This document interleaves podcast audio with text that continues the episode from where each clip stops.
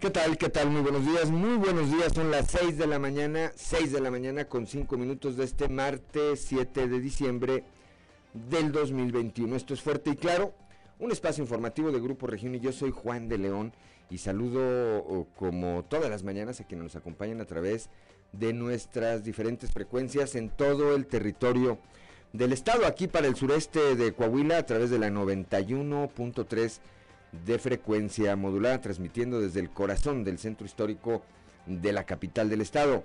Para las regiones centro, centro desierto, carbonífera y cinco manantiales por la señal de la 91.1 de FM, transmitiendo desde Monclova, desde la capital del acero. Por la 103.5 de FM, transmitiendo desde Torreón, desde la Perla de la Laguna, para la región Laguna de Coahuila y de Durango por la señal de la 97.9 de FM, transmitiendo desde el municipio de Piedras Negras para el norte del estado y el sur de Texas y para Acuña, Jiménez y del Río, Texas, por la 91.5 de frecuencia modulada, transmitiendo, transmitiendo desde Ciudad Acuña, desde ese puerto fronterizo, a donde también, por supuesto, enviamos un saludo. Eh, agradezco también a quienes nos acompañan a través de las redes sociales por las distintas páginas de Facebook de Grupo Región. Hoy, como todos los días, hay mucha información y estos son los titulares. La carretera 57 es la más peligrosa del estado. De acuerdo con el número de accidentes que se han presentado eh, en esta vía, en el tramo de la caseta Puerto México Carbonera, ya que según información de la Guardia Nacional en ese tramo se registran del 50 al 60% de los percances que ocurren en vías federales de Coahuila. La mayoría de estos eh, accidentes con consecuencias fatales. Ahí ocurrió la tragedia del pasado fin de semana donde cinco personas resultaron muertas y hay más de 16 heridas gobierno de Coahuila establecerá contacto con la Secretaría de Comunicaciones y Transportes a fin de que se considere una partida especial para la modificación de este trazo conocido como Los Chorros, luego de este eh, nuevo accidente, ya decíamos, en el que quedó un saldo fatal. Así lo dio a conocer ayer el gobernador del estado, Miguel Ángel Riquelme Solís. Tras el accidente eh, del que ya hemos hablado, la diputada local por el PRI, Edna Dávalos, recordó que anteriormente ya existía un proyecto, este data de, mil, de 2017, perdón, de 2017, para mejorar la infraestructura de esta vía de comunicación. Sin embargo, dijo, el recurso pues no se ha designado. Compareció ayer ante los eh, diputados locales ahí en el Congreso del Estado el secretario de Salud, el doctor Roberto Bernal. Ahí estableció que Coahuila es ejemplo nacional en el manejo de la pandemia.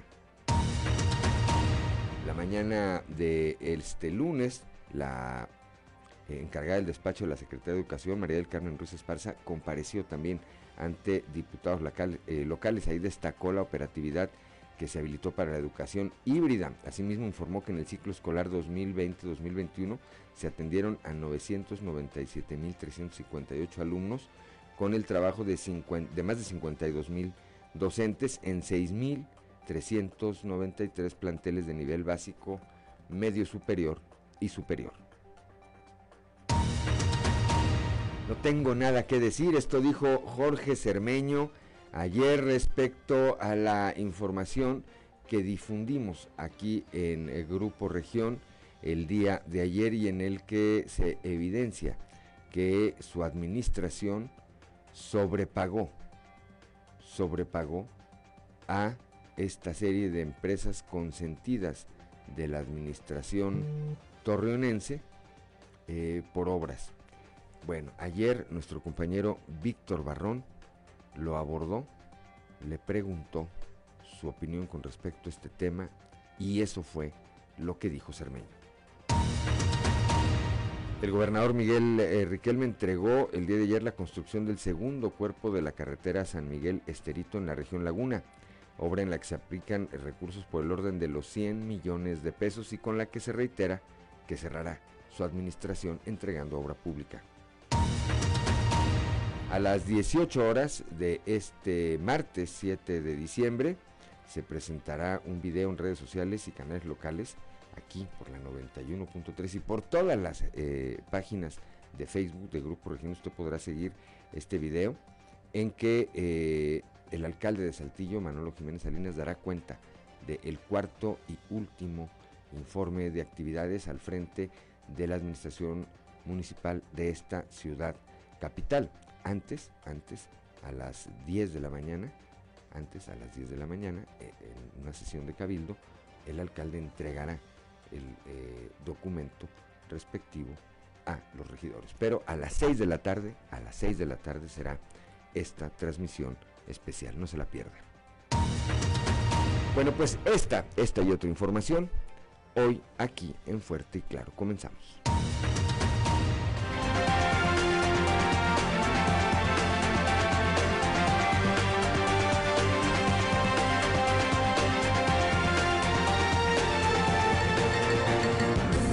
Esto es Fuerte y Claro.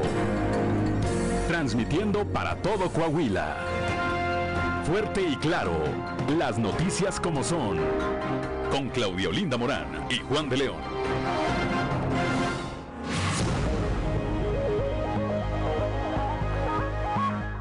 Son las 6 de la mañana, 6 de la mañana con 12 minutos. Claudolina Morán, muy buenos días. Muy buenos días, Juan. Muy buenos días a toda la audiencia que nos acompaña a esta hora de la mañana. La temperatura en Saltillo 11 grados, en Monclova 10, Piedras Negras 7 grados, Torreón 12, General Cepeda 7 grados, Arteaga 11 grados, Ciudad Acuña 8 grados, Musquis 9, San Juan de Sabinas 8, San Buenaventura 10, Cuatro Ciénegas 9 grados, Parras de la Fuente 10 y Ramos Arispe 9 grados centígrados. Pero si usted quiere conocer a detalle el pronóstico del tiempo, vamos con Angélica Acosta. El pronóstico del tiempo con Angélica Acosta.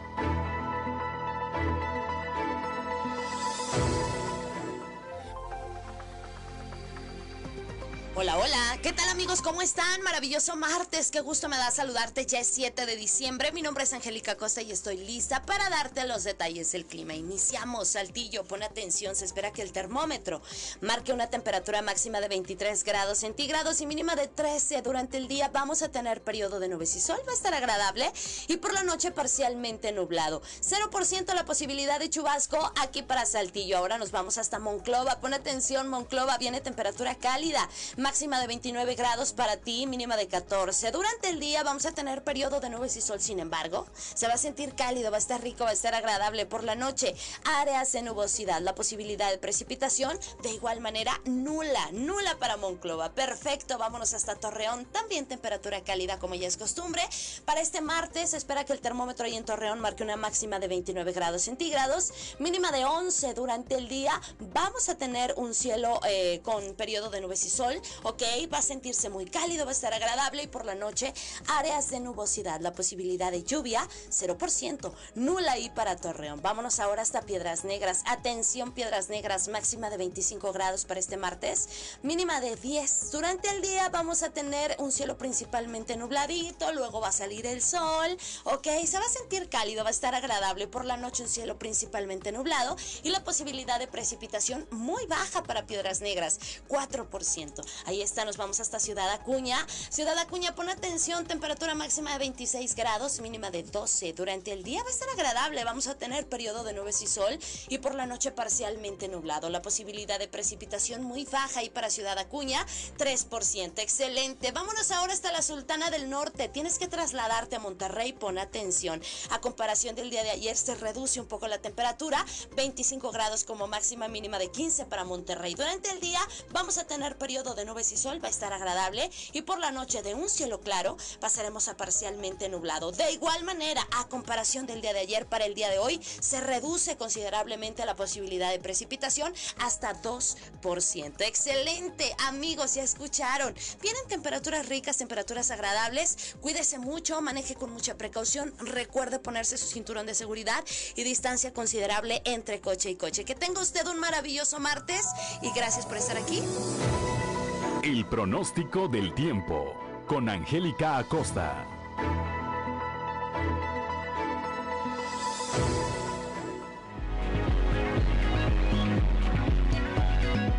Son las 6 de la mañana, 6 de la mañana con eh, 15 minutos, hora de ir con Ricardo Guzmán a las efemérides del día. One, two, three o'clock, four o'clock, rock. ¿Quiere conocer qué ocurrió un día como hoy? Estas son las efemérides con Ricardo Guzmán. Un día como hoy, pero de 1493, Cristóbal Colón fundó en la isla La Española la primera ciudad occidental del Nuevo Mundo, a la que dio el nombre de Isabela, hoy Santo Domingo, en honor de la reina de España. También, el 7 de diciembre pero de 1842, la Orquesta Filarmónica de Nueva York dio su primer concierto. Y un día como hoy, pero de 1936, nació Armando Manzanero, compositor y cantante mexicano.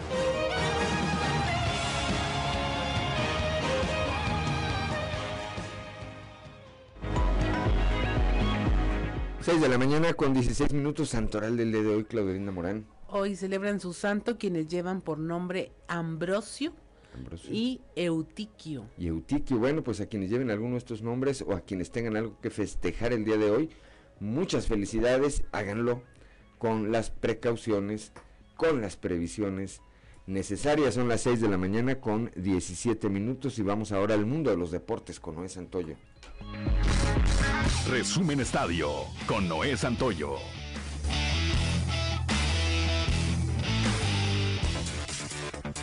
Liga MX dio a conocer los horarios oficiales para la gran final de la Apertura 2021. La ida se disputará este próximo jueves 9 de diciembre a 21 horas en el Estadio de León, mientras que la vuelta se jugará el domingo 12 de diciembre a las 21 horas con 15 minutos en el Estadio Jalisco. Los rojineros del Atlas juegan una final después de más de 22 años. Atlas dirigido por Diego Coca muestra la mejor defensa del campeonato, liderada por el guardameta colombiano Camilo Vargas, y ha mostrado un fútbol práctico con la dupla del argentino Julio César Furch y el colombiano Julián Quiñones, quienes pasan por un buen momento de forma y tienen entendimiento. León, comandado por el estratega argentino Ariel Holán, eliminó al Puebla en cuartos de final y a los Tigres en semifinales, con dos goles en cada serie del ecuatoriano Ángel Mena, quien está en su mejor momento del año.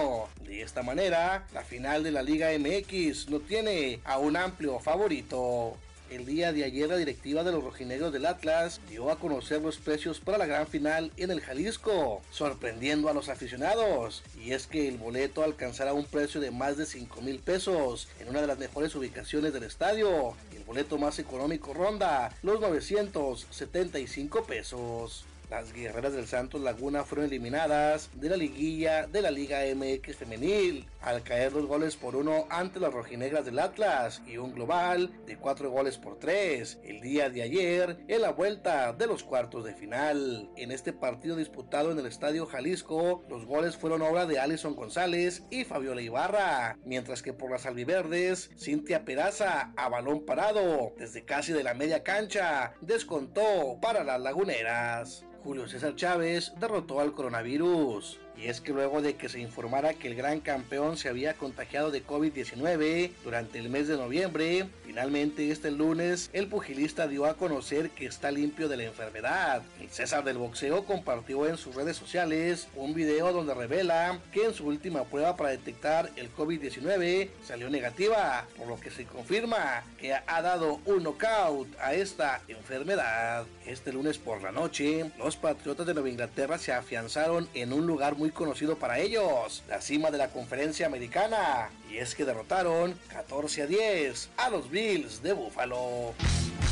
Resumen Estadio con Noé Santoyo.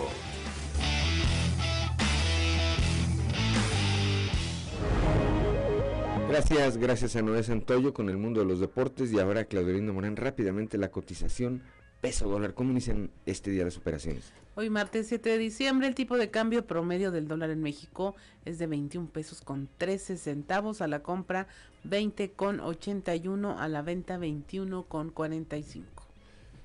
Bien, cuando son las 6 de la mañana, 6 de la mañana con 20 minutos, vamos a un consejo G500.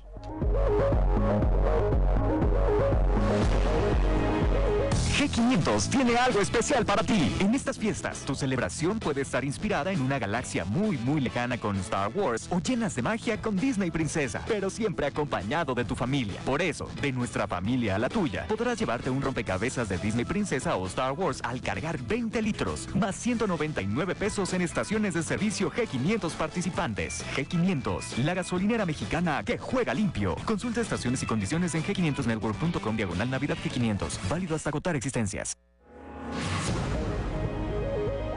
Son las 6 de la mañana, 6 de la mañana con 21 minutos. Estamos en Fuerte y Claro. En un momento más, el resumen de la información nacional.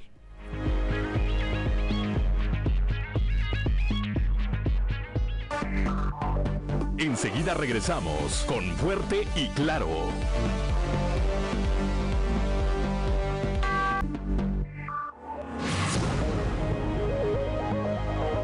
Son las 6 de la mañana, 6 de la mañana con 24 minutos, que no se le haga tarde. Vamos ahora a un resumen de la información nacional.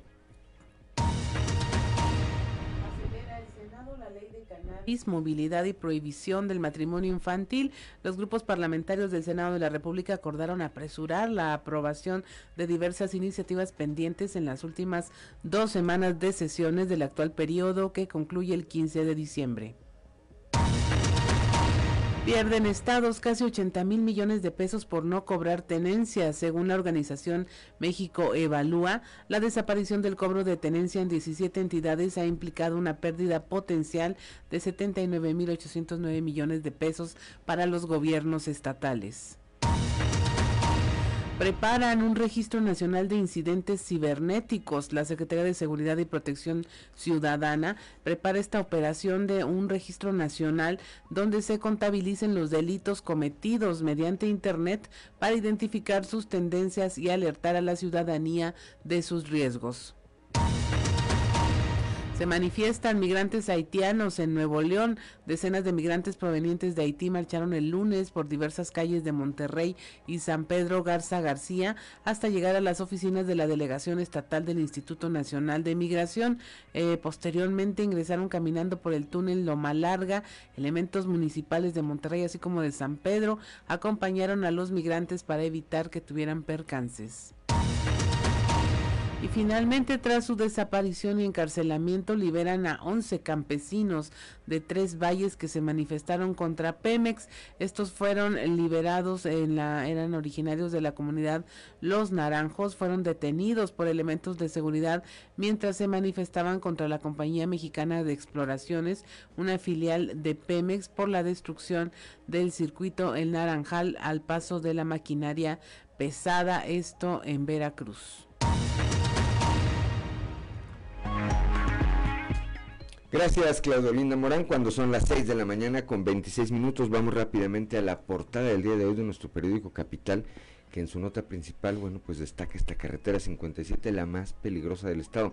De acuerdo a datos de la Guardia Nacional, ahí se registran entre el 50 y el 60% de los percances que ocurren en vías federales que están dentro o convergen con nuestro estado, muchos de ellos mortales como el de, lamentablemente, como el del pasado domingo. Jorge Cermeño se autopone la ley Mordaza, dice nada que decir, no quiso hablar ayer con nuestro compañero Víctor Barrón, no quiso emitir alguna opinión con respecto a esta información que difundió eh, Grupo Región y en la que pues se pone en evidencia el hecho de que su administración haya pagado un sobreprecio por obras a una serie de constructoras que pues evidentemente fueron muy consentidas durante la gestión del alcalde panista. El día de ayer el gobernador eh, Miguel Riquelme entregó la construcción del segundo cuerpo de la carretera San Miguel Esterito. En esta se aplicaron recursos por 100 millones de pesos. Esto fue allá en la región Laguna. Ahí el gobernador dijo que esto, esto que ocurrió ayer, ratifica que va a entregar su administración entregando obra obra pública. Ayer compareció también ante el, Congreso del Estado el secretario de Salud, el doctor Roberto Bernal. Ahí dijo que Coahuila se ha convertido en un ejemplo a nivel nacional de cómo manejar la pandemia por el COVID-19. También compareció la encargada del despacho de la Secretaría de Educación, María del Carmen Ruiz Esparza. señaló que se analiza la posibilidad de que la primera semana de clases en enero sea totalmente en línea para evitar eventuales contagios del COVID-19. Y es que todos los muchachos y todos los estudiantes van a venir de el festejo del 24, el festejo del 31, donde pues no podemos sustraernos a reunirnos cuando menos, cuando menos con nuestros eh, familiares. en el contenido especial, que también en un momento más estaremos dando cuenta de él, Navidad con causa por los que menos tienen. Un reportaje especial y finalmente hoy, el día de hoy, rinde su cuarto y último informe de actividades al frente de la Administración Municipal de Saltillo, el ingeniero Manolo Jiménez Salinas. A las 10 de la mañana encabeza o participa en esta sesión de Cabildo donde entregará el documento. A las 6 de la tarde, a las 6 de la tarde se va a difundir un mensaje con eh, pues el recuento de estos cuatro años de trabajo. Usted puede seguirlo a través de eh, la señal de la 91.3 de frecuencia modulada, así como por todas las plataformas digitales de Grupo, de Grupo Región. Son las 6 de la mañana, 6 de la mañana con 29 minutos. Vamos ahora a nuestra columna en los pasillos.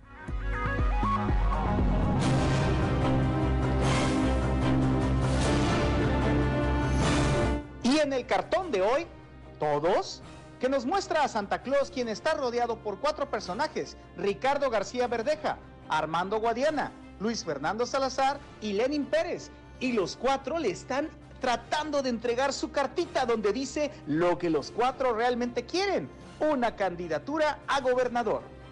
Si bien en lo general a los titulares de las dependencias estatales les ha ido bien durante sus respectivas comparecencias, sin duda el más aplaudido ha sido el secretario de Salud, Roberto Bernal, quien como parte de su presentación agradeció a todo el personal médico por su papel en el combate a la pandemia del COVID-19, así como el apoyo permanente de la presidenta honoraria del DIF, Marcela Gorgón, y de la presidenta honoraria del DIF Saltillo, Liliana Salinas.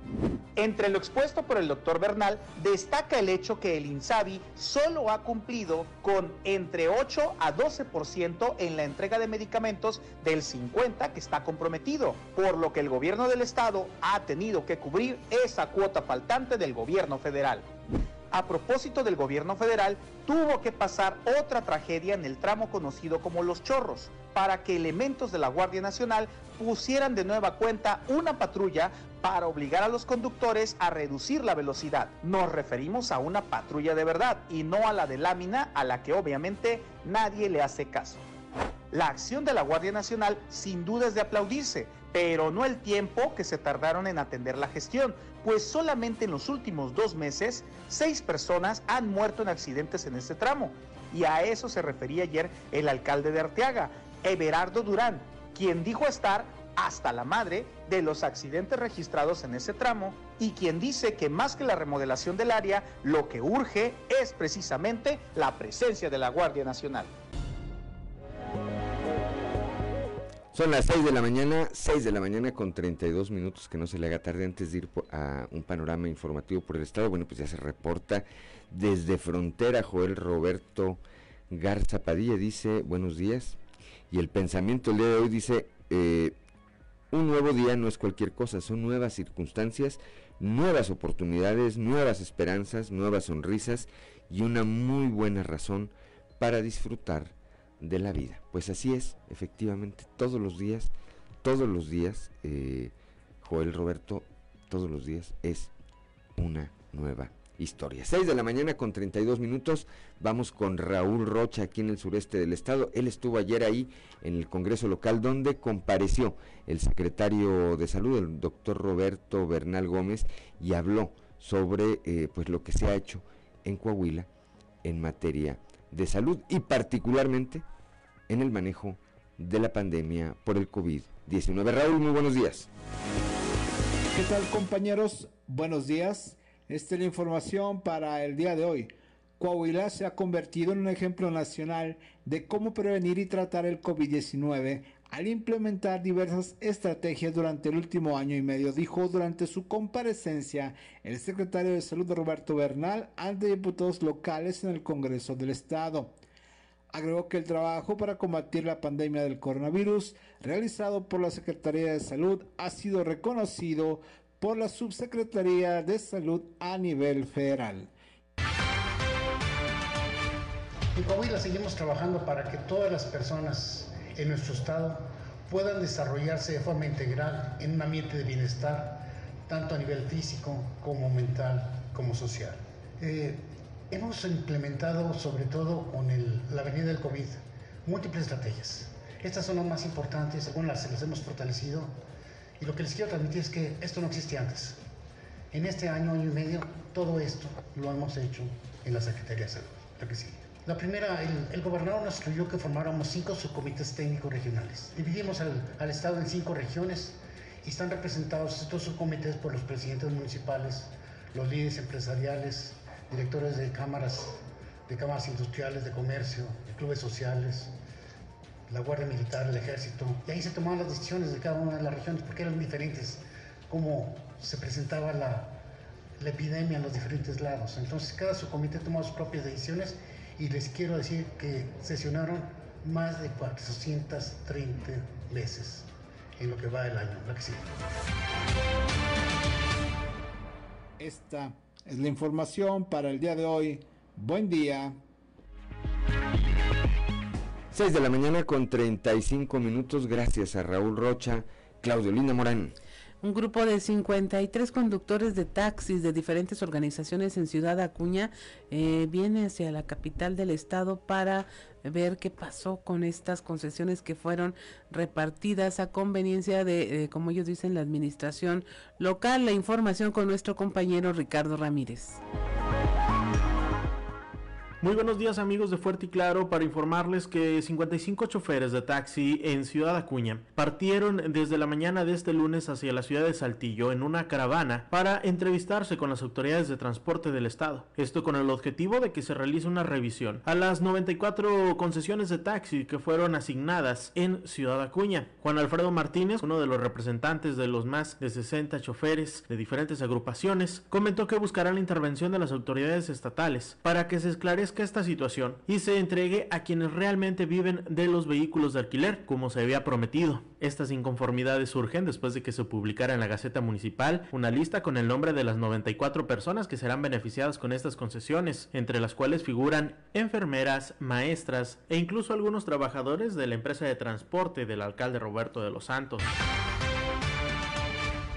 una manifestación pacífica a solicitarle el apoyo a nuestro gobernador para que tome cartas en el asunto, en, este fraude, en este fraude de la expedición que ha habido de estas concesiones que el alcalde Roberto de los Santos Vázquez eh, ya sacó la lista y sí, así fue, fueron puras evasivas, hizo una promesa que el miércoles iban a sacar los expedientes, los cuales habían ganado a, nuestros compañeros choferes y mostraronlos, si en realidad acreditaban haber sido trabajadores del volante. Él nos alega que es una licitación este, abierta y pública, pero la ley, la ley nos protege a nosotros en sus artículos, en lo que deriva el artículo 130 lo tenemos que las concesiones se, les otorgarán a los actuales prestadores del servicio sin que hayan sido interrumpidos. Te digo, la mayoría de los compañeros que están aquí son choferes que tienen más de 10 años trabajando en el volante, los cuales ellos son los verdaderos dueños de las concesiones. Informó para Fuerte y Claro desde Ciudad Acuña, Ricardo Ramírez. Gracias a Ricardo Ramírez allá desde el municipio de Acuña, cuando son las 6 de la mañana con 37 minutos. Vamos ahora con Norma Ramírez, también allá a la frontera norte del estado en Piedras Negras. La eh, subdelegada de la Secretaría del Bienestar Federal, Rocío Domínguez, dice que ahora que empezó la vacunación para personas de 15 a 17 años, de jóvenes sin comorbilidad, se dieron cuenta que algunos de ellos, que no tienen, que no padecen alguna comorbilidad, se habían registrado, se habían registrado cuando se abrió la vacunación para este sector de la población. Norma, muy buenos días. Muy buenos días. La información desde Piedras Negras detectan a menores que mintieron en el proceso de vacunación. Y estos son de 15 a 17 años. Precisamente estaban inscritos en la plataforma de Mi Vacuna, pero en la etapa de movilidad, estando totalmente sanos, indicó así Rocío Domínguez Vital, subdelegada de la Secretaría de Bienestar Federal. Y esto es lo que nos platica Rocío Domínguez, qué fue lo que pasó ante esta situación.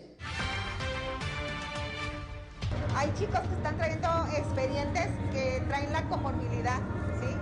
No traen el rango de 15. Nosotros nos quedamos mucho con el rango de 15, 17 y no lo trae el expediente. Entonces ahí es donde estamos nosotros checando con los muchachos si tienen comorbilidad, no la tienen. Me comentan ellos que se registraron antes de esta etapa de 15-17, se metieron a la plataforma para que les pudiera generar el expediente, le pusieron que están enfermos, pero realmente no están enfermos. Estamos diciendo que nada más que hay que esperar de acuerdo a su etapa. Vacuna va a seguir, pero hay que respetar la etapa en la que se van vacunando. Fuerte y Claro, Norma Ramírez. Son las 6 de la mañana, 6 de la mañana con 39 minutos. Bueno, pues era lógico, ¿verdad? Era de esperarse que eh, ocurriera esto que, pues repetimos, no está bien, porque no está bien. Se entiende, y ojo, no lo estoy justificando, digo, se entiende a partir pues de que todos queríamos estar vacunados. Tan tan. De las embarazadas también, o sea, no tenías que demostrar que estabas embarazada, te registrabas y, y también fue un tema de, de que hubo quien se registró y se vacunó sin estarlo. o sea, Sin estar embarazada. Así es, pero es eso motivado porque pues la gente ya quiere eh, pues estar protegido de alguna manera, sí. Exactamente. Son las 6 de la mañana con 40 minutos. Vamos a un consejo G500. G500 tiene algo especial para ti. En estas fiestas, tu celebración puede estar inspirada en una galaxia muy, muy lejana con Star Wars o llenas de magia con Disney Princesa, pero siempre acompañado de tu familia. Por eso, de nuestra familia a la tuya, podrás llevarte un rompecabezas de Disney Princesa o Star Wars al cargar 20 litros, más 199 pesos en estaciones de servicio G500 participantes. G500, la gasolinera mexicana que juega limpio. Consulta estaciones y condiciones en g500network.com diagonal Navidad G500. Válido hasta agotar existencias. 6 de la mañana, 6 de la mañana con 40 minutos. Somos Claudio Linda Morán y Juan de León. Estamos aquí, aquí, en Fuerte y Claro para todo el territorio del estado de Coahuila.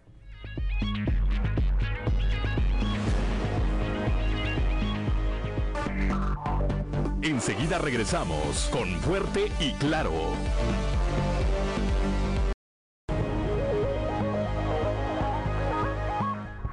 Son las 6 de la mañana, 6 de la mañana con 45 minutos. Saludamos también a nuestro amigo Ramiro Mejía que sigue esta transmisión a través de las redes sociales. Buenos días, buenos días. Ramiro se desempeña en el sector, en el sector educativo. Son las 6 de la mañana con 45 minutos. En un momento más vamos a ir con eh, la información eh, que tiene que ver con esta estadística negra que tiene este tramo de la carretera 57 conocido como Los Chorros. Ahí eh, se, han, se han registrado, se registran entre el 50 y el 60% de los accidentes que se registran en las diferentes vías de comunicación eh, federales que hay o que convergen con el Estado. Cristo Vanegas, Cristo Vanegas tiene la información. Christopher, muy buenos días.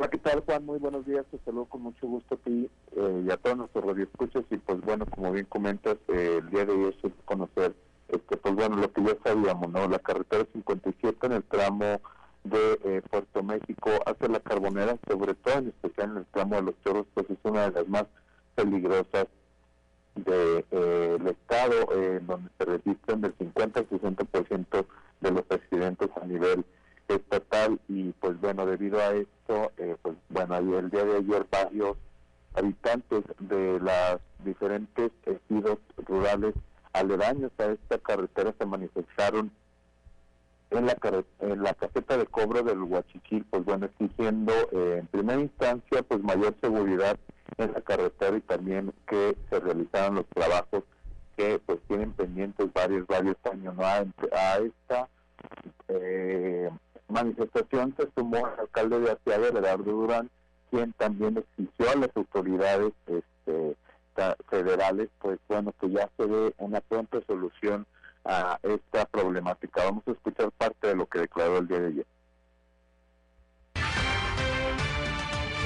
Eh, lo menos que quisiera yo, pero bueno, ya, ya la situación ya se puso muy difícil. Ahorita vengo de San Juanito de los Valdés, que bueno, pues también se están organizando para ir a tomar la, la otra caseta y bueno, pues ya les pedí que, que nos calmen, pero bueno, están muy dolidos ellos por la situación y que realmente pues ha pasado un año y otro año y otro año y administraciones y pues bueno, no hay, no hay solución. Aparte de respuesta por parte del gobierno federal, alcalde, no se, se, promete nada más, pero no hacen nada. Bueno, pues mira, realmente tenemos años batallando con este tema. Eh, cada que vamos a, a, las reuniones, pues hay una situación que la verdad yo diría que a qué vamos, pues siempre nos dicen que ya está la solución, ya está el trazo, pero bueno, pues no hay lana, entonces pues ¿qué ganamos? no? Yo creo que la autopista gana muchísimo dinero como para que no puedan hacer ese trazo de 1.200 millones de pesos, que bueno, pues a diario pasan 20 mil vehículos aquí, yo creo que no creo que no haya la suficiente lana. La, la, gente en la mañana, las, las llamadas que tuve, pues me piden que, que tengamos patrullas, ya sea de la Guardia Nacional o de la estatal, o municipal, si vieron en la mañana yo tuve que ponerlas porque bueno, pues no, no, no hay la solución. Sabemos que el proyecto es buenísimo, pero si, si no hay la lana, como ellos dicen, pues bueno, lo que queremos es que pongan las patrullas ahí y se acaba. La velocidad es lo que nos... 6 de la mañana, 6 de la mañana con 49 minutos, estaba desesperado eh, el alcalde, así se le, así se le notó ayer Cristóbal Negas sí estaba, este, pues bueno, desesperado y también un, tanto bastante molesto con esta situación debido a que manifestó que en repetidas ocasiones se ha hecho la solicitud a tanto a los concesionarios de, de la carretera 57 como al gobierno federal para que, pues bueno, que se dé pronto solución a esta problemática porque lo que manifiesta es que pues habitantes de Arteaga y también personas que van de paso por el estado pues son las que terminan siendo afectados con este eh, con este tramo en, estos accidentes en donde pues bueno ya se han perdido bastantes bastantes vidas. Tan solo como dato eh, tan solo en el 2020 y en el 2022 14 personas han perdido la vida incluidas las cinco personas que pues bueno fallecieron el pasado domingo. Del de 2020 a 2022 es esta estadística de 2020 a 2021 o sea en lo que va de, de estos dos años tenemos que recordar que en el 2020 pues bajó la afluencia de, vehículos por el tema de la pandemia, pero este del 2020 al 2021 este, pues, se han registrado 14 decesos y pues bueno una cantidad eh, muy considerable de accidentes automovilísticos este, pero bueno en, donde 14 personas han perdido la vida. Bien, eh, bueno, pues gracias como siempre, gracias como siempre por tu reporte, Cristo Negas. Muy buenos días. Que tengas excelente día y mucho saludo. Gracias, son las 6 de la mañana, 6 de la mañana con 50 minutos. Sí, ayer este, el alcalde de Arteaga, pues, eh, reitero, estaba eh, desesperado, molesto, porque ayer hacía fuera del aire, eh, fuera del aire la observación mi compañera Claudia Linda Morán, pues ponen una patrulla de lámina que ya todo el mundo sabe que es de lámina, pues qué caso le hacen. Así es, y ahí el tema de la velocidad es el punto clave ya. Eh, esa vialidad ha sufrido varias correcciones de trazo, si mal no recuerdo, y el tema siempre es la velocidad, es una pendiente, entonces los accidentes ocurren justamente en la pendiente, no, no, no de subida, vaya. Y eh, es muy difícil mantener una velocidad baja porque vienes entre trailers que ya en, sí vienen invadiendo carril y vienen en exceso de velocidad. Así es. Bueno, 6 de la mañana con 51 minutos, Claudio Linda Morán. Pues eh, nos vamos ahora a la región Laguna, donde nuestro compañero Víctor Barrón, pues no quita el dedo del renglón y está detrás de este tema de la facturación y sobrepago de obras allá con el alcalde Jorge Cermeño. Y bueno, ahora, este, como lo decía mi compañero Juan de León hace unos momentos, pues se aplicó él solo la ley Mordaza para no hablar de este asunto. Buenos días, Víctor. Claudia, buenos días, buenos días, Juan, y a todos nuestros amigos de Fuerte y Claro. Así es, pues eh, eh, esta situación que pues había sido denunciada ya hace tiempo por parte de regidores de oposición, donde pues se habían dado anomalías, Claudia, como la eh, adjudicación directa de distintas obras a tres empresas en lo particular que han sido las mayormente beneficiadas con contratos millonarios en la administración de Jorge Cermeño Infante eh, eh, las empresas eh, GST, también Marnies y distribuidora Maresca, son las denominadas ya eh, eh, por esa razón empresas consentidas que eh, dieron lugar a una serie de observaciones que son parte de las que la Auditoría Superior del Estado ha detectado, señalado y que hoy a estas alturas pues ya hasta fueron motivo de una denuncia ante la Fiscalía Anticorrupción, Claudia. Así es que ese es el contexto, pero bueno, el alcalde simplemente optó por no declarar al respecto. Escuchemos esta, esta breve entrevista que, que tuvimos el día de ayer con el alcalde de Torreón, Jorge Cermeño Infante. No, ninguna obra se ha no hay sobreprecios en ninguna obra ¿eh? y las obras se contratan de acuerdo a la ley. La cuestión ahí de la invitación restringida, alcalde, la comunicación directa. Diles, que no, no ten... Gracias. Digo, no, no tengo nada que decirte. ¿Eh? Son, son aspectos de obra pública, alcalde. Gracias, gracias. Sí, pues obra pública está bien hecha, de acuerdo con la ley. Gracias.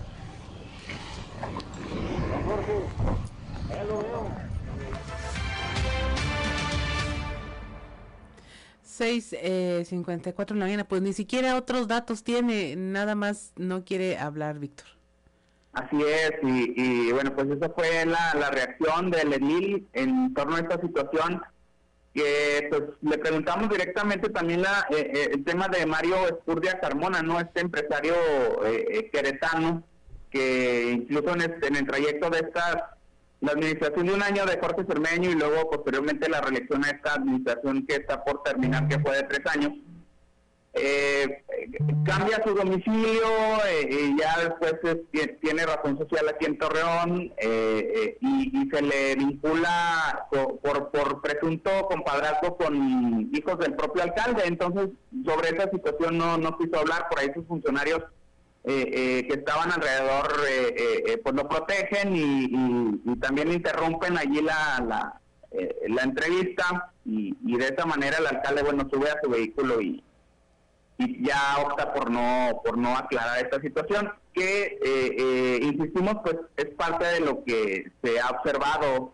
eh, en el tema de las observaciones de la AFE, Claudia. Así es, Víctor, pues excelente tu labor tratando de, de indagar sobre este tema. Te agradecemos mucho tu información y que tengas una excelente jornada. Igualmente para todos, un saludo.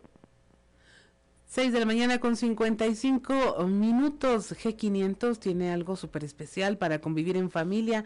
Así tu celebración puede estar inspirada en una galaxia muy, muy lejana con Star Wars o llenas de magia con Disney Princesa, pero siempre acompañado de tu familia. De nuestra familia a la tuya en la carga de 20 litros más 199 pesos en estaciones de servicio G500, podrás tener un rompecabezas de Disney Princesa o de Star Wars para armar en familia. No te pierdas esta promoción que G500 tiene para ti. G500, la gasolinera mexicana que juega limpio. Consulta estaciones y condiciones en g500network.com slash navidad G500, válido hasta agotar existencias. Son las 6.56, estamos en Fuerte y Claro, regresamos.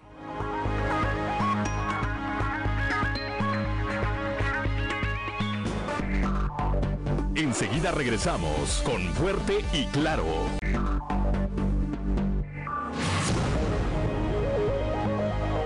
Ya son las 7 de la mañana, 7 de la mañana en punto, que no se le haga tarde. El gobierno de Coahuila, dijo ayer el eh, gobernador del estado, Miguel Ángel Riquelme, va a establecer contacto con la Secretaría de Comunicaciones y Transportes para gestionar una partida especial. A ver si ahora sí ya se puede modificar este tramo de la carretera 57 conocido como Los Chorros. Escuchemos. La verdad lo lamentamos mucho, alguna gente de ahí es de, Coahuila y estamos ahorita haciendo contacto con, con, las familias para tratar de brindar, brindar ayuda y apoyo. Vamos a, a buscar dentro del titular de la Secretaría de Comunicaciones y Transportes para ver los proyectos a, futuro, los, últimos costos que arrojaron para poder arreglar ese tramo, pues eh, tenía un valor de alrededor de los mil millones de, pesos. Entonces es algo eh, costoso, pero sin embargo se tiene que eh, reparar y vamos a buscar al, titular de la Secretaría de Comunicaciones y Transportes para ver, eh, hablo de los mil millones del proyecto general que se requiere para poder dejar en condiciones ese, ese tramo pues, que, ha provocado muchísimos accidentes ya desde hace algunos años. Ver opciones donde al menos el tramo de los chorros pueda ser modificado y que, y que se considere, ya no viene en el presupuesto de egresos de nueva cuenta. Habría que ver si eh, se puede generar un recurso extraordinario para la atención de, del mismo, o igual por asociación pública privada.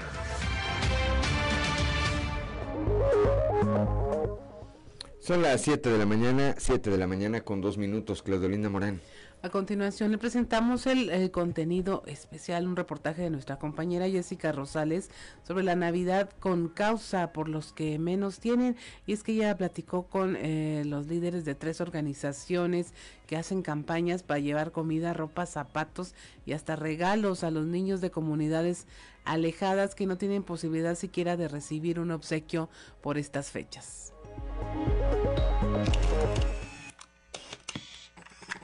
La pandemia por COVID-19 que azotó al mundo agudizó más la pobreza y limitó así la posibilidad de que muchas familias puedan siquiera tener esta Navidad una comida en la mesa. Es por ello que organismos civiles y asociaciones religiosas se organizan cada año para convocar a la sociedad a ayudar a que familias de escasos recursos puedan pasar una grata Navidad. Tres organizaciones compartieron en sexto día sus campañas para llevar comida, ropa, zapatos y hasta obsequios a los niños de comunidades alejadas que anhelan recibir al menos un juguete en estas fechas. Con el objetivo de alcanzar una meta de 800 cenas navideñas, la fraternidad Vermont Spay en Saltillo, en conjunto con otras organizaciones, participan en la campaña Pollotón. Ahí se pide apadrinar una o varias de ellas, como lo señala el hermano Philip Guadalupe Ibarra Soto, que pide con esto enviar un mensaje de esperanza.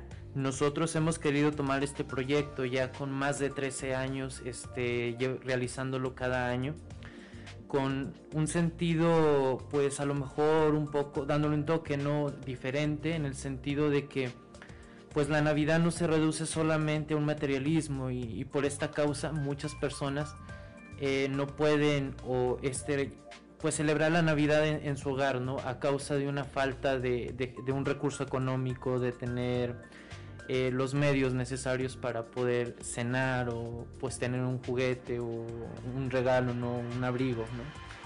Entonces pues nosotros tenemos también como, meta también dar esta cena de Navidad, hacer que estas personas puedan tener un plato en, su mesa esta noche de, tan importante para, creo que para todos, todo mundo, ¿no?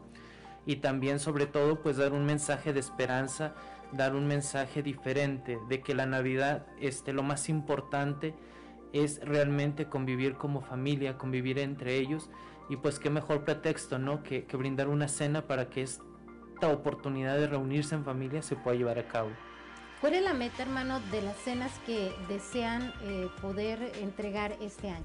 Este año la meta son 800 cenas que cada cena es para aproximadamente entre 5 y 8 miembros de familia. Existe en nuestra región otro grupo vulnerable, que en busca de mejores oportunidades cruza desde otros países para llegar a Estados Unidos. Se trata de migrantes que muchas veces caminan con calzado deteriorado o nulo calzado. Es así que el grupo Amigos del Migrante invita a la campaña El Zapatón, que este próximo 11 de diciembre se instalará en la Plaza Manuel Acuña para recibir donativos de calzado. Así lo platica Luis Fernando Aguirre, quien es coordinador de este grupo. El día 11 de diciembre, que es sábado, vamos a estar de 10 de la mañana a 5 de la tarde en la Plaza Manuel Acuña, en Aldama y Allende, en la zona centro aquí de la ciudad de Saltillo. Y ahí pueden ir, perdón, cada uno de los saltillenses a hacer sus donativos. Quiero comentarles que hace poco me hablaron de una zapatería, y puede decirlo, zapatería Damián, me donó 100 zapatos nuevos para hombre, para mujer. ¿Qué es lo que recibimos? Zapatos para hombre, para mujer, chanclas, guaraches. Eh, es que están rotos los tenis, no importa, tenemos quien nos remendan también estos, estos zapatos, estos calzados. En buenas condiciones. En buenas condiciones. Puedes tener tenis que estén rotos o que, que estén mal la suela, nosotros la arreglamos, tenemos quienes puedan reparar. pero de nada nos sirve el calzado si no tenemos calcetines, es algo importantísimo. Entonces muchísima gente dice, ah, pues aquí tengo los calcetines que están rotos, no pasa nada, los van a remendar. Los propios migrantes ahí tienen una organización para poder eh, sacar y organizar nuevamente sus, sus calcetines. ¿Qué más recibo? o recibimos en Amigos del Migrante, vamos a estar recibiendo artículos de higiene personal, tales como champú, jabones, pasta de dientes, cepillo de dientes, desodorantes, toallas sanitarias, etcétera, etcétera. Y alimentos que, bueno, que enlatados, que esos van a echar a perder. Y porque los niños de estos sectores vulnerables también tienen derecho a recibir un juguete, la Asociación Causa Esencial MX Coahuila realiza la campaña Kilómetro del Juguete, regalando sonrisas. Ana Calderón, integrante de esta asociación, invita a la sociedad a donar sus juguetes en buen estado o nuevos también este 11 de diciembre, cuando se instalarán en la Plaza de las Ciudades Hermanas para recibir el cariño de la sociedad hacia los que menos tienen. El Kilómetro del Juguete regalando sonrisas, ya muy tradicional para nosotros y para mucha gente que ya nos conoce va a ser también este sábado 11 de diciembre. Vamos a estar nosotros de 9 de la mañana a 9 de la noche o hasta más porque nos hemos quedado hasta 11, 12 de la noche este, cargando todo. Vamos a estar en Plaza de las Ciudades Hermanas y ¿qué es lo que pueden llevar?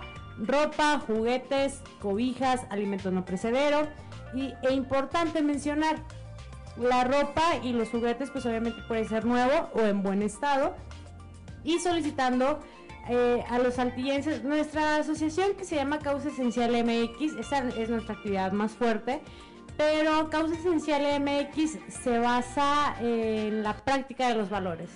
Entonces, desde años atrás que realizábamos otro tipo de actividades que eran loterías en colonias, siempre hacíamos eh, nuestra propia lotería de valores. Entonces estábamos ahí en lugar de decir chalupa buenas, pues eran los valores y que te das cuenta de que a veces la gente pues no conocía los valores, ¿no? Yo como maestra lo veo también con mis alumnos, que es un tema que dices, no lo podemos perder, no podemos perder la práctica de los valores y nuestra actividad también la enfocamos en esto, ¿en qué? En la solidaridad, en la empatía, en el aprender a compartir no lo que te sobre, sino de lo mismo que tienes. Reporto para Grupo Región, Jessica Rosales. Son las 7 de la mañana, 7 de la mañana, con 9 minutos. Echó como sea su comercial ahí, ¿verdad? Luis Fernando Aguirre, a ver si no lo agarra Miguel González Argudín. No se crean. La Secretaría de Educación Pública analiza la posibilidad de que la primer semana de clases en enero sea totalmente bajo el esquema de educación en línea. Esto para evitar eventuales contagios del COVID-19, porque pues vamos a regresar o van a regresar los muchachos, los niños a la escuela de este periodo vacacional, pues después de haber estado en las posadas, en la celebración con motivo del 24 de la Nochebuena, el 25 seguramente de la Navidad y el 31, el 31 eh, de diciembre con motivo del fin de año. Escuchemos lo que dice al respecto el subsecretario de Educación Básica en Coahuila, Jorge Salcido. calendario es el, es el normal, es el normal, eh, salimos el día 17 de diciembre, entramos el día 3, el día 3 de enero. Eh, se está viendo la posibilidad de que la primera semana, ya que todos estuvieron en reuniones familiares, algunos salieron, tengamos lo que es eh, la educación a distancia, la primera semana para tener protección de los mismos niños. Los, eh, maestros estarían trabajando a distancia junto con, con los alumnos. La única variante sería de que en lugar de que estén presenciales, esa semana, cuatro días, porque el día 6 es inhábil, estarían en, resguardo en sus casas.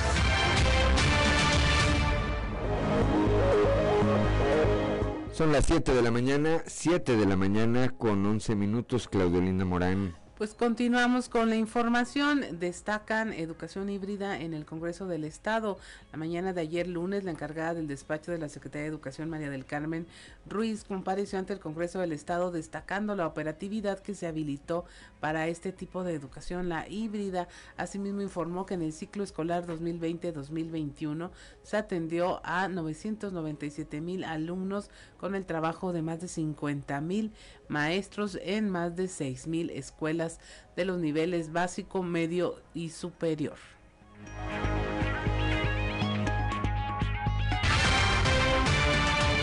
Antes de iniciar con esta intervención, debo mencionar que los datos aquí presentados son resultado de la visión y el liderazgo del doctor Higinio González Calderón. Les comparto que él personalmente revisó y direccionó estas líneas que dejan de manifiesto su empeño y entrega para que la educación en Coahuila sea de calidad. En paz descanse nuestro querido secretario. En nuestro estado la educación no ha detenido su marcha.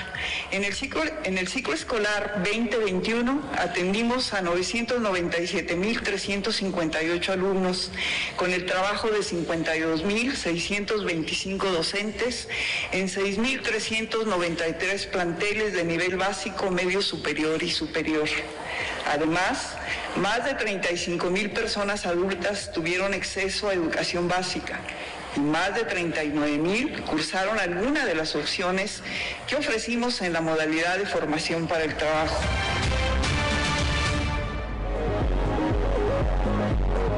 Son las 7 de la mañana, 7 de la mañana con 13 minutos. El día de ayer, allá en la región Laguna, el gobernador Miguel Riquelme entregó la construcción del segundo cuerpo de la carretera San Miguel Esterito. Eh, en esta obra se aplicaron recursos por el orden de los 100 millones de pesos y con eso se reitera que esta administración estatal cerrará entregando obra pública.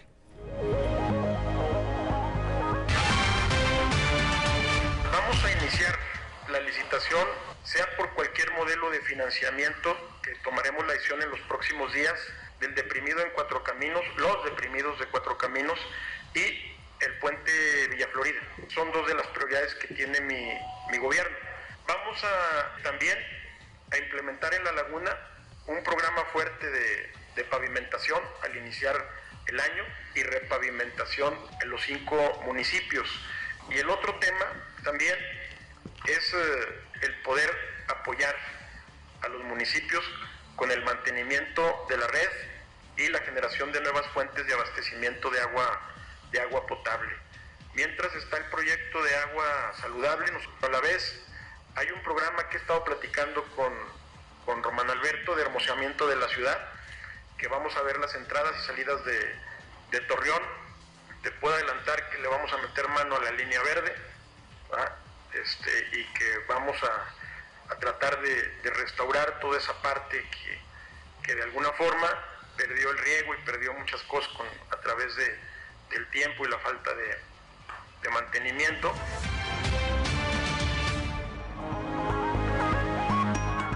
Son las 7 de la mañana, 7 de la mañana con 15 eh, minutos, Claudolina Morán. A las 18 horas del día de hoy se presentará un video en redes sociales y canales locales de eh, televisión abierta para eh, presentar a los ciudadanos el cuarto informe de gobierno de el alcalde Manolo Jiménez. Esto será en una sesión solemne de Cabildo. Se entregará este martes 7 de diciembre este cuarto informe en el que destacará los grandes logros que han posicionado a Saltillo en los primeros lugares nacionales gracias al trabajo en equipo con el gobernador Miguel Riquelme, la ciudadanía y la iniciativa privada. Se informó también que en punto de las 18 horas de este martes en las redes sociales oficiales del municipio, así como en los canales de televisión abierta local, se presentará este video con motivo de dicho informe. Ahí se van a detallar los resultados obtenidos durante las administraciones 2018 y 2019-2021 que encabezó el alcalde Manolo Jiménez, siempre de la mano del gobernador Miguel Riquelme, quien ha sido un aliado de la capital de Coahuila. El edil saltillense señaló que gracias al trabajo en equipo hoy Saltillo es un referente nacional en diferentes ámbitos. De acuerdo al Instituto Mexicano para la Competitividad, el INCO, la ciudad es líder en desarrollo económico y competitividad en México. Financial Times coloca a Saltillo en el top 10 de ciudades medianas del futuro con mejor potencial económico del continente. La CONAMER destaca que Saltillo cuenta con el mejor sistema de apertura rápida de empresas del país por dos ciclos consecutivos, siendo el primer lugar nacional entre 259 municipios del país. El Gabinete de Comunicación Estratégica y la revista Forbes posicionaron a la capital de Coahuila como líder en calidad de vida.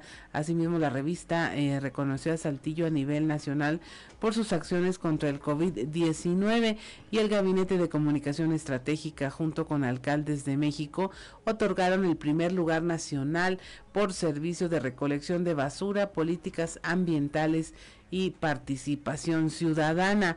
El INEGI también posicionó a Saltillo como el segundo lugar en efectividad gubernamental. Esta es una de las cinco ciudades más seguras de México, destacando en el 2019 que por primera vez fue considerada la ciudad más segura del país, además de tener una de las policías más confiables y efectivas eh, de México.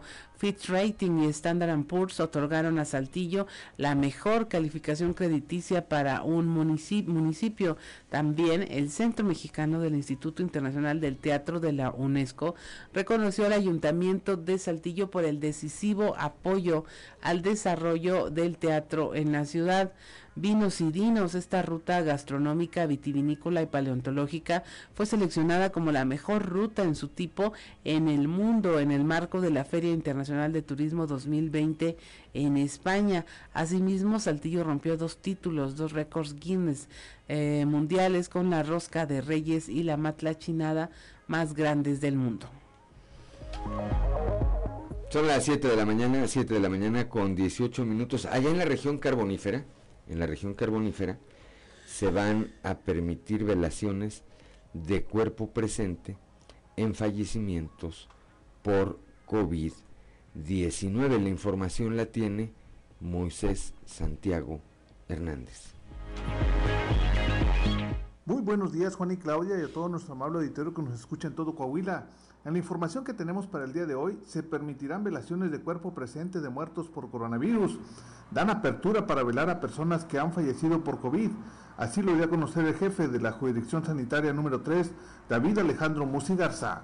Esto es lo que nos comenta al respecto.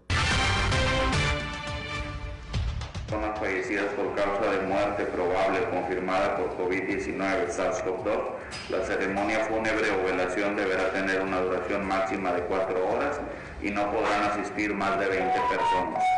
Los familiares podrán ver el cuerpo durante la ceremonia fúnebre o velación bajo condiciones controladas de sanidad, sin establecer contacto físico de forma directa o indirecta con el cadáver ni con algún otro este, objeto que haya tenido contacto con este y bueno, también menciona que el Comité Técnico para el Control y Prevención del COVID en el Estado de Coahuila de Zaragoza, así como los subcomités regionales podrán hacer modificaciones eh, a las medidas contenidas en este decreto en cuanto a las circunstancias de cada región del Estado, ya sea mayor o menor el riesgo de contagio.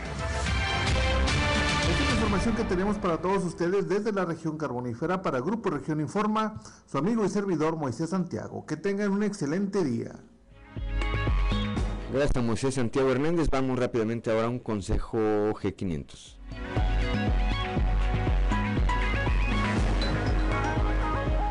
G500 tiene algo especial para ti. En estas fiestas, tu celebración puede estar inspirada en una galaxia muy, muy lejana con Star Wars o llenas de magia con Disney Princesa, pero siempre acompañado de tu familia. Por eso, de nuestra familia a la tuya, podrás llevarte un rompecabezas de Disney Princesa o Star Wars al cargar 20 litros, más 199 pesos en estaciones de servicio G500 participantes. G500, la gasolinera mexicana que juega limpio. Consulta estaciones y condiciones en g500network.com diagonal Navidad G500. Válido hasta agotar existencias.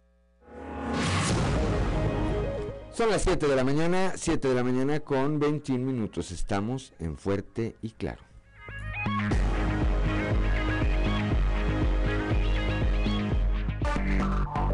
Enseguida regresamos con Fuerte y Claro.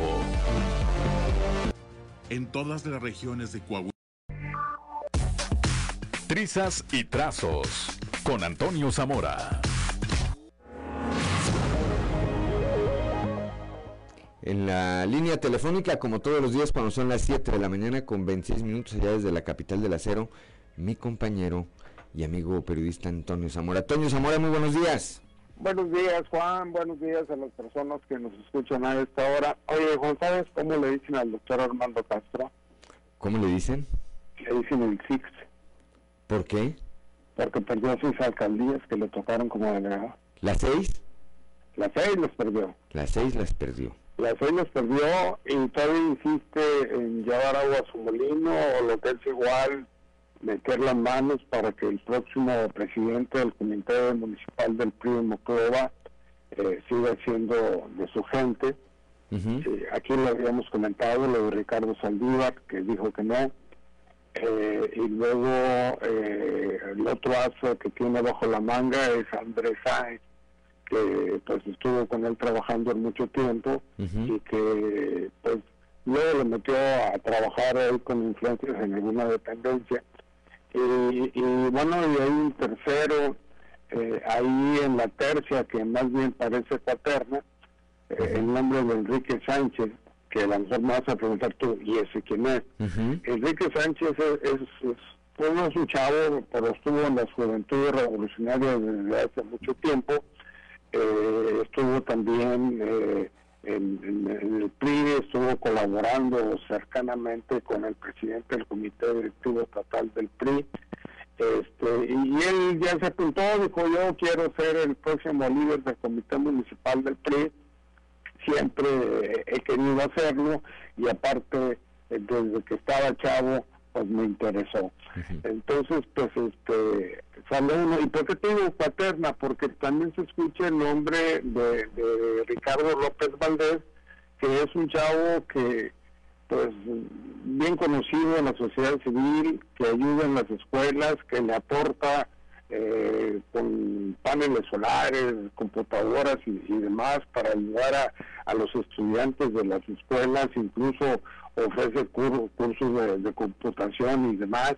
Y pues bueno, él también está por ahí anotado, apuntado para dirigir lo- los destinos del tricolor, pero pues en este asunto, Juan, tú sabes que uno pone y Dios dispone. Este Ricardo López Valdés, dices.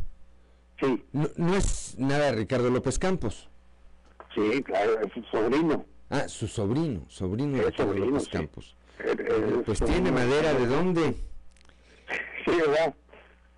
Tiene Sí, madera. ¿De dónde? Le saben, le sabe Ricardo López Campos, este, al tema de la operación, de la operación política, de la operación partidista, Toño. Sí, y Ricardo López Valdés, fíjate que es un buen chavo. Este, yo no sé si vaya a ser. eh, Te puedo decir que, estuvo allí eh, en la viterna, pues, como se dice también, para di- dirigir lo- los destinos de, de la coordinación en de, de lo que es este, la Secretaría de Inclusión y Desarrollo Social. Pues no le tocó y llegó este, Carlos Villarreal. Y, y, pues yo creo, no sé, y haciendo futurismo, Juan, decir que pues ahí tienes a dos candidatos buenos, uno para la presidencia municipal y otro para una una, una candidatura a diputado local, este pues porque a ambos se les conoce, se les conoce bien y saben que son chavos bien intencionados, ¿no? Entonces a lo mejor podría ser por ahí, pero también falta mucho para, para llegar a, a ese eh, a- al momento de las elecciones para o la selección de candidatos para las presidencias municipales o diputaciones locales pero bueno ya se empiezan a mover este las huestes priistas Juan Bien, pues es parte del refuego, ¿no? De la actividad eh, política que es eh, lógico, ¿no? Ya viene, ya viene y se da de manera normal, se da de manera eh, natural con el paso, con el paso de estos tiempos, Toño. Pues habrá que estar atentos a ver qué ocurre, a ver quién es finalmente quien eh, obtiene pues el visto bueno para hacerse cargo ya de la dirigencia municipal del PRI en Monclova. Estaremos, estaremos muy atentos, Toño. Gracias como siempre. Hasta mañana, Juan. Hasta mañana. Muy buenos días. Son las 7 de la mañana, 7 de la mañana con 31 minutos. En un momento más vamos a estar platicando también, eh, como todos los martes, por la línea telefónica con mi compañero y amigo Osiris, Osiris eh, García, ¿verdad? Que siempre este, tiene comentarios interesantes acerca de lo que está ocurriendo en el eh, mundo, en el mundo de la, pues de la política, ¿verdad? Ya está en la línea telefónica, ya está en la línea telefónica eh, Osiris García, como todos los martes. Osiris, muy buenos días. Buenos días, vos, ¿cómo están todos por allá? Bien, aquí estamos. ¿Qué novedades, Osiris? ¿Cómo andamos? Muy bien. ¿Tú? Fíjate que bien, vos. Bueno, en realidad, fíjate que este asunto del accidente acá de, de, de Arteaga de los Chorros, creo que tiene un punto que, que nadie ha este, abordado. Tengo un amigo que es trailero, eh, le mando un abrazo a España, Valenzuela, originario de hecho de, de, de los machos, si no me equivoco, es de Sinaloa.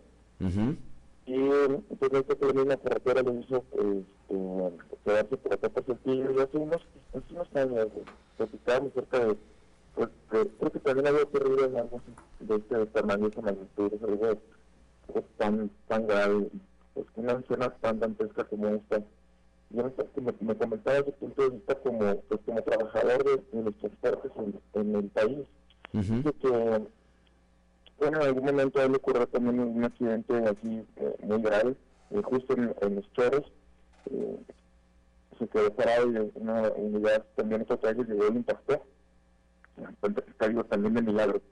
lo que me pareció más extraño decir ya en, en, el trámite de lo que es pues, después del, del, accidente es este como hay una, hay unas personas que hacen su agosto a través de los seguros que tienen este tramo carretero. Uh -huh. No solamente las, las empresas eh, de transportes que obviamente tienen que estar aseguradas para tener estos permisos federales, uh -huh. sino que la misma, la, el mismo tramo carretero está asegurado eh, pues contra los daños que se puedan ocasionar en el pavimento, en las ballenas, eh, en, en, las explotaciones, en toda la, la, la, estructura, la infraestructura que tiene. Uh -huh. Y no podemos estar de acuerdo, por ejemplo, con el con el alcalde de Arteaga, Jesús Durán.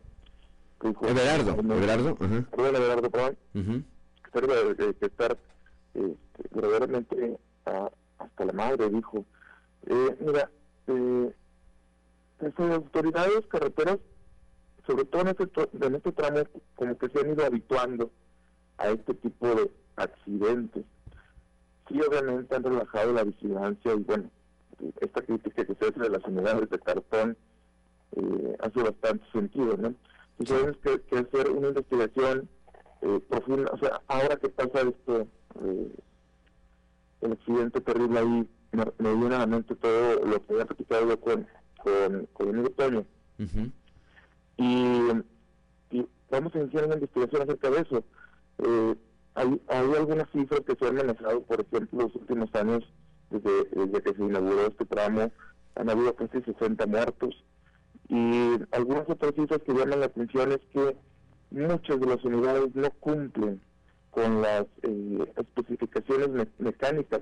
De ahí también cito un poquito eh, a mi amigo Adolfo Galán, que por cierto es, es este eh, presidente de la CONATRAM, esta Confederación de Nacional de Transportistas Mexicanos, donde también alza la voz y dice que hay que meterle mano eh, también a la revisión de las cuestiones mecánicas que tienen que tienen los, los trailers y los full porque dice y, y literalmente dice este la demanda por parte de nosotros es que realmente se profundice no solo en los referentes que traemos sino que a nivel legislativo se profundice en la parte reglamentaria respecto a las capacidades mecánicas de las unidades. Uh -huh. Eso es con respecto a las unidades mecánicas Obviamente el tramo que es un tramo bastante complicado por, por, la pendiente y por las curvas, porque y también habla de, de los camiones tipo full, que son camiones que están muy cargados de peso y que los frenos terminan fallando. En este caso específico que fue el accidente de esos días,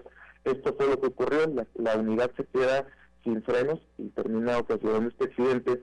Y bueno, dice que no se ha legislado lo suficiente como para ver eh, este, las condiciones mecánicas que tienen que eh, tener como mínimos requerimientos todas las empresas que tienen permisos federales para, para transitar por, por los carreteros del país. Entonces, en varias, varias vertientes. ¿Por qué se relaja tanto eh, la vigilancia en, algún, en un lugar que todos sabemos que es muy peligroso? Porque se termina reduciendo la presencia policial a unas, unas cartulinas, unas láminas, que son las que están ahí nada más en forma de patrulla. Y eh, a, a quienes genera una ganancia económica todo esto, porque los, cada que se cobra un seguro, pues es volver a hay que meter maquinaria, hay que hacer este, reconstrucción de tramos carreteros, hay que pues reconstruir el pavimento que se que se pudo haber dañado y eso genera dinero y algunos por ahí están haciendo su agosto. Y sí la falta de la legislación también para eh, tener supervisado el tipo de unidades que circulan. Además de que hablan eh, cifras de la autoridad de casi 7 de 10 personas han dado positivo, conductores de, transportes, han dado positivo consumo de sustancias eh, nocivas e intoxicantes, porque bueno, los, los, los, los tramos y, y, los tiempos de viaje son muy largos y pues de alguna manera tienen que buscar alguna, manera, alguna forma de eh, no dormirse y de continuar con la fuerza necesaria para cumplir con el objetivo que es pues, llevar una carga a tiempo en esta eh, exigencia que tienen las, las eh, líneas transportistas en el país, ¿no? Estamos platicando esta mañana cuando son las 7 de la mañana con 37 minutos con nuestro compañero y amigo periodista Osiris García. A ver, Osiris, yo creo que ahí tú le pegaste a, a esos dos puntos donde está la clave de esto. Por un lado, debería haber supervisión, supervisión al estado mecánico de las unidades, a el estado en el que conducen los choferes. Eso es definitivo. Y la otra, una supervisión, la que ayer pedía ya gritos el, eh, alcalde de Arteaga, pues de parte de la Guardia Nacional, porque efectivamente cuando tú ves una patrulla de la Guardia Nacional, División Caminos, pues le bajas de velocidad, ¿verdad? Le bajas de velocidad, pero además, a ver, ¿cuántos casos? Creo que vimos uno aquí hace algún tiempo, ¿cuántos casos hay que viene un vehículo que se queda sin frenos, lo detecta una patrulla, ¿verdad? Y hace lo necesario para decir, aguas, porque hay un vehículo sin frenos. Lo va guiando, van despejando el camino. Es decir, si hubiera existido una patrulla, quién sabe si, si hubiéramos tenido el saldo de, pues rojo, lamentable, que, hubo el domingo, Ciris. Antes, vos las imágenes son de verdad este, a cualquiera, aunque tenga el corazón más duro, eh, lo, lo estremece. Y, y qué lástima que tenga que, que ocurrir algo de este nivel, porque ni siquiera estamos hablando de que no pasen accidentes. digo, es una carretera que, transito comúnmente y, bueno, muy seguido hay, hay eventos aquí eh, de accidentes, pero vaya, a este nivel, pues sí, como bien mencionado, quién sabe cuál hubiera sido el resultado si hubiera estado ahí presencia policía física, realmente no un mendigo cartón ahí nada más puesto y, y bueno, de cierta manera, si, se hubiera podido evitar, pues la responsabilidad también es de la autoridad, de, de, no estar cumpliendo con, con, esta tarea de estar ahí presentes, eh, supervisando pues cada, cada tramo de, este pues, lugar que es peligrosísimo, por decirlo menos, ¿no? Así es, pues estaremos atentos eh, a ver si se queda de manera permanente ahí la vigilancia por parte de la Guardia Nacional, División Caminos, y en otra ruta, un poco más de mediano o hasta largo plazo, a ver cómo le va al gobernador eh, Miguel Riquelme con las gestiones ante la Secretaría de Comunicaciones y Transportes, a ver si le brincan con esos 1.200 millones de pesos que se ocupan para hacer eh, la corrección de ese trazo y que pues dejemos ya, dejemos ya de ver tragedias de esta naturaleza. Por lo pronto, como todos los martes, pues te aprecio tu, tu comunicación. Nos vemos aquí el viernes, guitarra en mano, mi querido Ciris. Seguro. Muy buenos días. 7 de la mañana con 40 minutos, vamos a un consejo G500.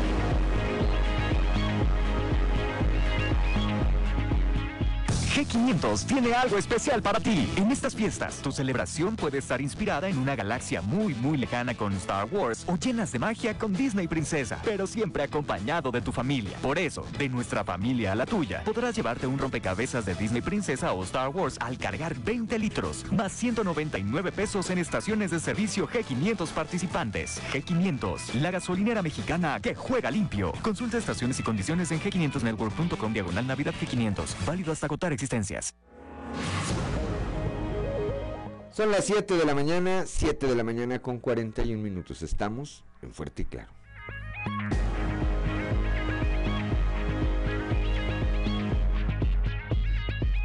Siete de la mañana con 45 minutos. Le invitamos a escuchar en clave de Fa con Israel Navarro.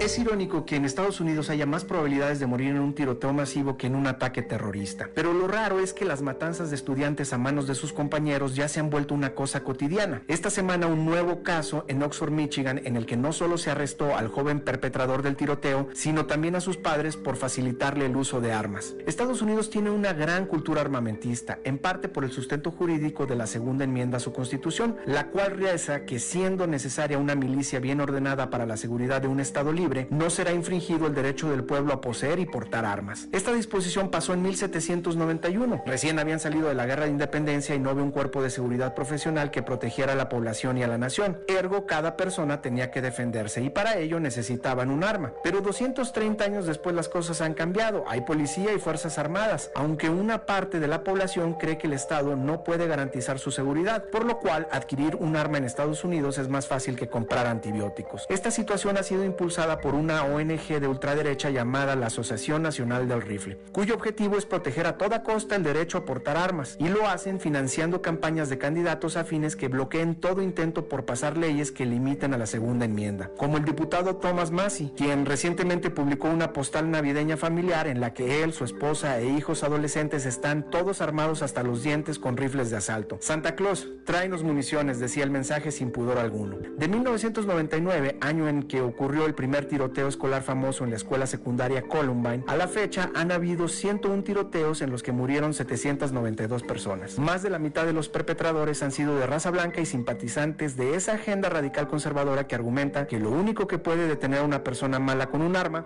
es una persona buena con un arma. Pero la realidad estadística demuestra el peligro que representa para toda la sociedad la portación de armas. Sería más fácil que ni el bueno, ni el malo o el feo tengan una pistola. El sociólogo Max Weber definía al Estado como la institución que en una comunidad posee el monopolio de la violencia legítima, es decir, la fuerza pública. Mientras cada ciudadano tenga la facultad de asumir ese rol, ninguna institución podrá proteger la vida de las personas. Yo soy Israel Navarro y les recuerdo mi Twitter arroba Navarro Israel. Nos escuchamos a la próxima.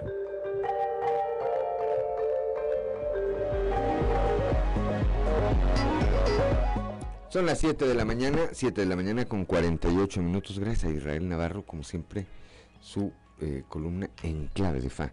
Y ahora vamos a un resumen de la información nacional. El Senado Ley de Cannabis, Movilidad y Prohibición del Matrimonio Infantil. Los grupos parlamentarios del Senado de la República acordaron apurar ya la aprobación de diversas iniciativas pendientes en estas últimas dos semanas de sesiones de su actual periodo ordinario que concluye el 15 de septiembre. Pierden estados casi 80 mil millones de pesos por no cobrar tenencia. Según la organización México Evalúa, la desaparición del cobro de tenencia en 17 entidades del país ha implicado una pérdida potencial de 79 mil 809 millones eh, de pesos para los gobiernos estatales preparan un registro nacional de incidentes cibernéticos. La Secretaría de Seguridad y Protección Ciudadana prepara la operación de este registro donde se van a contabilizar los delitos cometidos mediante Internet para identificar sus tendencias y alertar a la ciudadanía de los riesgos que se corren. Se manifiestan inmigrantes haitianos en Nuevo León. Decenas de migrantes provenientes de Haití marcharon el lunes por diversas calles de Monterrey y San Pedro Garza García para llegar a las oficinas de la Delegación Estatal del Instituto Nacional de Migración. Los migrantes iniciaron su caminata en la avenida Venustiano Carranza hacia Lázaro Cárdenas en Monterrey, tomaron un carril de las vías y posteriormente ingresaron caminando por el túnel Loma Larga para llegar al municipio de San Pedro, donde se encuentran las oficinas del Instituto Nacional de Migración. Tras su desaparición y encarcelamiento, liberan finalmente a 11 campesinos allá en Veracruz que se manifestaron contra Pemex. El lunes fueron liberados los 11 campesinos originarios de la comunidad Los Naranjos que fueron detenidos por elementos de seguridad mientras se manifestaban contra la compañía mexicana de exploraciones Comesa, una filial de Pemex, por la destrucción eh, del circuito El Naranjal por el paso de maquinaria pesada. Fueron puestos en libertad después de que pobladores del municipio de Tres Valles, Veracruz, hicieran movilizaciones y cierres de carretera cuando pasaron 48 horas sin conocer del paradero de estos campesinos. Los delitos que se les imputaron fueron delincuencia organizada, daños materiales, invasión a propiedad privada y ultrajes a la autoridad. Y finalmente los diputados de la Ciudad de México aprueban en comisión un dictamen para, para, prohibir las corridas de toros.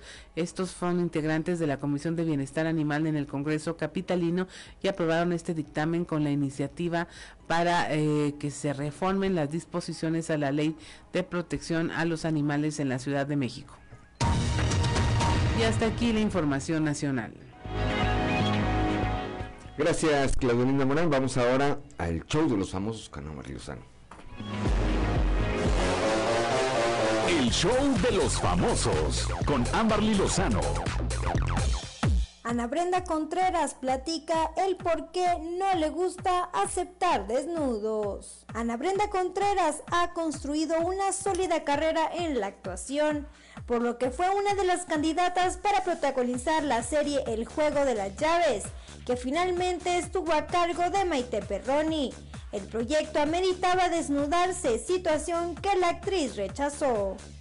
Sin embargo, se dijo que no está en contra de quitarse la ropa, pero siempre y cuando lo amerite. En varias ocasiones la actriz ha sido invitada a participar en proyectos en donde tiene que hacer desnudos, los cuales ha rechazado porque no se siente cómoda. Recordemos que no es la primera vez que Ana Brenda rechaza quitarse la ropa. En 2012 se negó a posar para una revista en ese momento, la actriz dijo que sus principios no se lo permitían y su carrera iba en ascenso, por lo cual no necesitaba ese tipo de publicidad.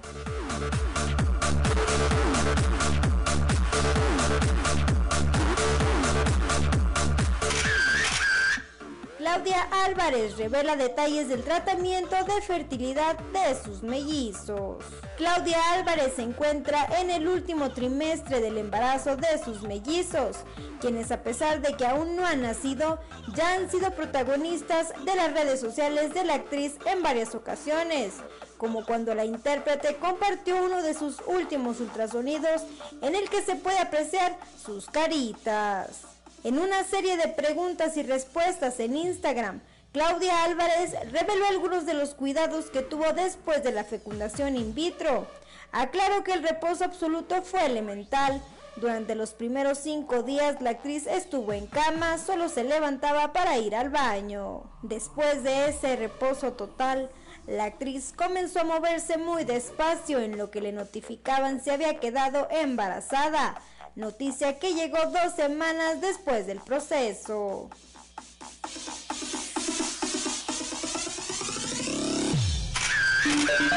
Reportó para Grupo Región Amberly Lozano. Son las 7 de la mañana, 7 de la mañana con 54 minutos, Claudio Linda Morán.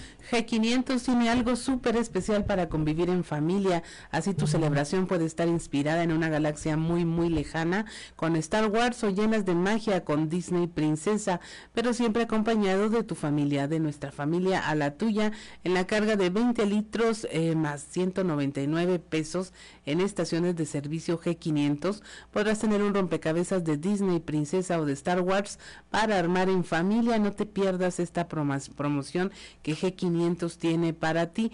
G500, la gasolinera mexicana que juega limpio. Consulta estaciones y condiciones en g500network.com slash navidad G500, válido hasta agotar existencias.